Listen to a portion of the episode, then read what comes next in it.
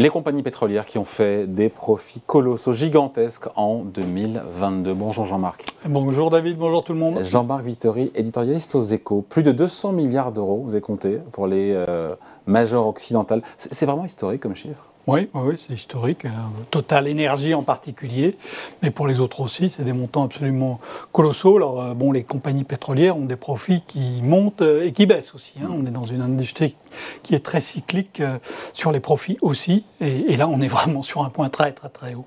Bon, après, la question qu'on se pose évidemment, c'est de savoir à quoi servent ces bénéfices. Et voilà, s'il est rendu aux actionnaires, notamment, on se dit quoi? On se dit que c'est normal, que c'est répréhensible? Ben, on, a même une équation mondiale euh, en matière d'énergie qui est assez claire. Euh, il faut qu'on bascule vers un modèle où on a moins de pétrole et plus d'autres choses. Euh, plus d'autres choses, il faut investir des montants colossaux. Hein. On investit, je crois, 1500 milliards de, dollars à l'échelle de la planète, il faudrait faire plutôt 3500 milliards de dollars par an pour faire la transition énergétique. Donc on a des producteurs d'énergie qui ont d'énormes profits et euh, il faut basculer leur production d'énergie sur autre chose que sur le pétrole. Donc, donc il faut investir. Voilà, donc il faut investir. Et donc ce qui pourrait paraître assez logique, c'est que les producteurs d'énergie qui connaissent un tout petit peu la question, euh, ben, ils pourraient investir massivement dans la conversion vers les formes renouvelables. Or, ce n'est pas du tout ce qui se passe. Euh, les, producteurs de pétrole, en particulier les Américains, mais aussi euh, les Européens, ont dit que finalement ils allaient investir davantage qu'ils avaient prévu euh, dans le pétrole. Et puis le, le, renouvelable, ils y pensent. Hein. je crois que Total Energy a annoncé 5 milliards d'investissements pour cette année dans le renouvelable, mais c'est autant que sur le pétrole et le gaz. Et, donc, voilà, c'est finalement moins prioritaire que ce qu'on disait il y a encore quelques semaines. Part qui est investie dans la transition énergétique de la part des pétroliers, on voudrait, beaucoup voudraient que ce soit beaucoup plus parce que c'est l'avenir, parce que et eh c'est mieux que d'être taxé par la, par la, par, comment dire, par la, par la puissance publique, puisqu'on parle de taxes sur les super profits. Comment euh, les pétroliers se positionnent en disant bah, il y a l'argent, on le rend aux actionnaires? C'est une réalité. D'ailleurs, ça traduit. Qu'est-ce que ça traduit d'ailleurs au passage? Le fait de rendre l'argent aux actionnaires, c'est qu'on manque d'idées, de, projets bah, rentables C'est pas rentable L'entreprise a deux moyens de rétribuer ses, actionnaires. Le premier, c'est le dividende, hmm. qui est normalement un revenu récurrent, qui peut baisser ou augmenter, mais qui est un revenu récurrent. Et puis quand il y a beaucoup d'argent, ben, on rachète les actions, ce qui contribue à faire monter au passage le, euh, cours de, de, celles qui restent les profits vont surtout là-dedans, dans les dividendes et dans les rachats d'actions, les profits, les fameux 200 milliards d'euros ben, non, non, pas uniquement, heureusement. Hein, il y a aussi l'investissement. Euh, et, voilà. Donc, euh, mais pas assez. Mais, ben, par rapport. Encore une fois, on, a un besoin de transition énergétique majeure. Euh, il faut de l'argent, il faut de l'argent public, il faut aussi de l'argent privé. Et donc là, il y a de l'argent les producteurs d'énergie, ils savent ce que c'est. Pourquoi ils n'y vont pas plus? Pourquoi, si c'est rentable, si c'est rentable, pourquoi il n'y a pas plus de milliards ben, Le problème, c'est que c'est pas qui est investi encore une fois dans les énergies renouvelables. Pour l'instant, on n'est pas du tout sur les mêmes niveaux de rentabilité. Alors ça viendra peut-être. On nous dit que le solaire est parfaitement rentable, etc. Mais quand on regarde les compagnies euh, qui font de l'énergie à partir euh, du solaire, euh, ben, elles n'ont pas du tout pour l'instant la rentabilité des compagnies pétrolières, surtout quand le pétrole vaut le, prix qu'il vaut. Et quand vous regardez simplement sur les compagnies pétrolières, hein, il y en a certaines qui investissent davantage dans le renouvelable que d'autres. Euh, les Européennes investissent davantage dans le renouvelable que les Américaines. C'est bien. Et, euh, sauf que bah, quand vous voyez leur cours de bourse, leur valorisation, ah. elle est sensiblement inférieure euh, pour les Européennes que pour les Américaines. Et l'une des raisons essentielles qui explique cette différence, c'est que les Européens investissent dans quelque chose qui est moins rentable, au moins à court terme, que, que Donc les, pour Américaines. Ça que les pétroliers oui. vont pas assez, c'est parce que le, le green, le renouvelable, est moins rentable. Et pour moins rentable. Alors c'est aberrant qu'il soit moins rentable. Il est moins rentable parce que le pétrole, on le taxe. Il n'est pas, on paye pas le vrai prix du pétrole. Comment ça, on paye pas le vrai ben, prix Si on payait le vrai prix actuellement, quand on achète du pétrole, ensuite on le brûle, ça envoie du CO2 dans l'atmosphère. Et ce CO2, il risque de détruire les équipes climatiques, hein, qui sont essentielles, qui ont permis l'épanouissement de la vie en général et de la vie humaine en particulier. Et donc, euh, en continuant comme ça, on risque d'avoir des déséquipes climatiques qui vont, qui vont euh, casser euh, des choses qui sont absolument nécessaires à la vie. Donc, normalement, ce qu'il faudrait faire, quand on brûle du, du pétrole et qu'on émet du CO2, on devrait, on devrait ravaler ce CO2. On devrait l'absorber. Ça coûte très cher. Ça coûte très très cher. Et donc, si on payait le vrai prix du pétrole, si on internalisait les externalités, les externalités. si on payait le prix des externalités négatives pour, le, pour, le, climat. Hein, pour, comme le disent les économistes, à ce moment-là, le prix du pétrole, du charbon, du gaz serait beaucoup plus élevé. donc ça serait beaucoup, et donc ça serait beaucoup moins rentable. Oui, mais ça ne serait pas accepté par le corps social que d'acheter un pétrole ou faire son plein à deux fois, trois fois le prix actuel s'il fallait payer pour oui, ces mais enfin, externalités-là. Si la vie disparaît, euh, il y a un moment où on se dira ben, c'est peut-être un peu bête, on aurait peut-être dû payer un peu plus. Euh, donc euh, là, on a, on a un vrai, vrai, on a un vrai, vrai choix à faire. Alors, ce qui serait logique, hein, ce qui serait logique face à ça, c'est que ça, les économistes le disent, hein, c'est la taxe carbone. le problème, c'est que la taxe carbone, à part les économistes, personne n'en veut, en particulier les hommes politiques. Et, là-dedans, ils ont tout de même, ils ont tout de même leur, mot à dire, ouais. Donc, ben, exit la taxe carbone. Donc on peut faire d'autres choses. Hein. On peut aussi imaginer que euh, les, institutions financières, euh, euh, en particulier les institutions financières publiques internationales, abondent, hein, fassent du, du, cofinancement pour abaisser le, point mort des nouvelles énergies. Ça les rendrait plus rentables? Bah oui, bien sûr, évidemment. Euh, si vous avez des financements qui sont, qui sont abondés par, par la puissance publique, il n'y a pas besoin que, que, le public finance tout, mais s'il finance une partie du financement, ça peut, euh, une, voilà, une partie du, capital, ça peut, euh, évidemment, ça, ça, abaisse l'exigence de rentabilité, mais c'est pas le cas. Hein. À, Davos, Al Gore s'en est violemment pris à David Malpass, David Malpass est le président de la, euh, de la Banque mondiale. C'est celui qui est normalement le mieux placé pour faire ce euh, l'organisme qui serait qui est le, mieux placé pour, pourquoi pour faire. Pas le cas? Euh, ben, c'est un éco, c'est un climato-sceptique ah ouais. hein, qui a été nommé par Donald Trump.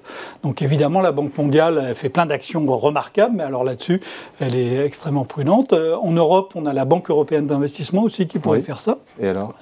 Ben, Son président Werner Hoyer il, a beaucoup de qualités, mais il est extrêmement timide et, il, hmm. et il faut avoir un peu d'audace pour aller vers ces nouveaux terrains-là. Et donc, euh, ben, donc cette solution-là, qui est une solution qui existe pour l'instant, personne euh, ne s'en sert. Alors ensuite, on peut encore faire autre chose. Hein, on peut subventionner. Alors vous allez me dire, subvention, c'est pas bien tout ça. Ben, regardez aux États-Unis. Subventionner le, le verre. Euh, subventionner le verre. Hein, comme ça, à nouveau, on, on, abaisse le point mort. on accroît la rentabilité de l'investissement vert. C'est ce que fait Joe Biden. Voilà. Et c'est exactement ce que fait Joe Biden avec, avec l'IRA pour près de 400 milliards de dollars. Alors on peut dire c'est beaucoup, 400 milliards de dollars, en même temps c'est sur 10 ans, ça fait 40 milliards par an.